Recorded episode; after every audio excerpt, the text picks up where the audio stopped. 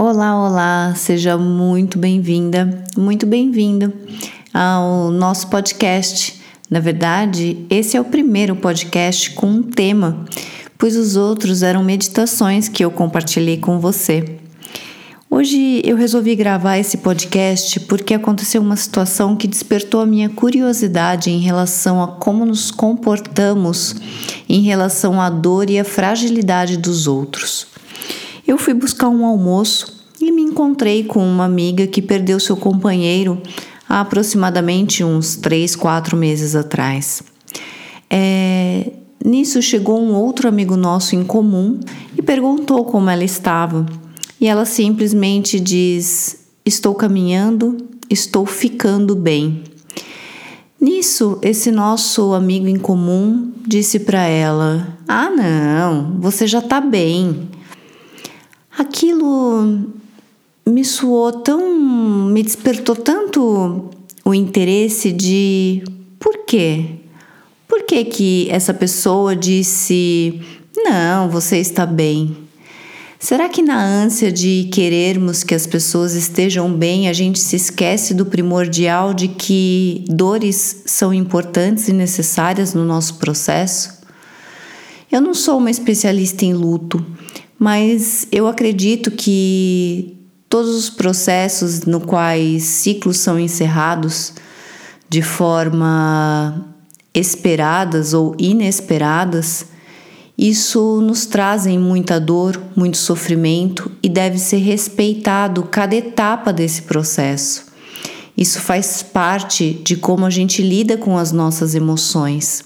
E a gente entender que isso é um processo faz toda a diferença.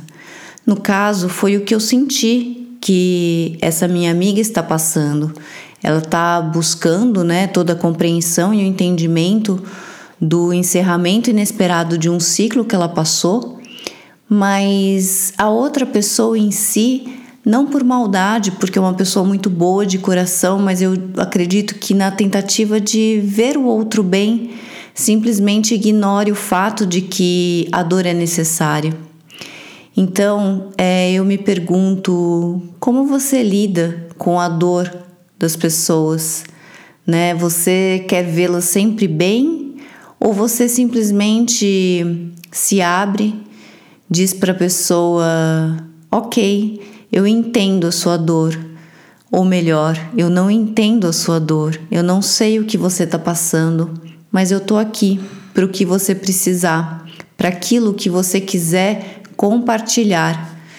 Isso soa muito mais amoroso, porque a gente, a pessoa que sofre, a pessoa que está passando por esse processo de dor, entende que ali ela tem alguém que realmente vai escutá-la. Não uma pessoa que quer que ela atropele os fatos e esteja bem.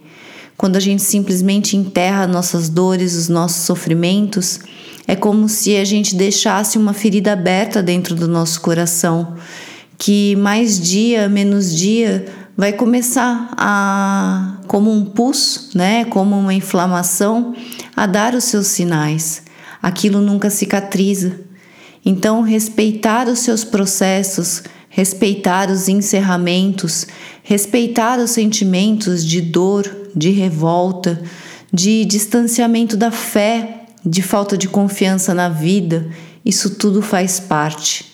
O que nós não podemos também é nos entregarmos simplesmente a essas dores, mas se estamos buscando um caminho, se estamos buscando um norte, por que os outros, né, devem querer atropelar esse processo? Então, se você está passando por um motivo de dor, por uma situação, por um encerramento de ciclo, tá tudo bem não estar bem. Respeite os seus processos, respeite os seus momentos.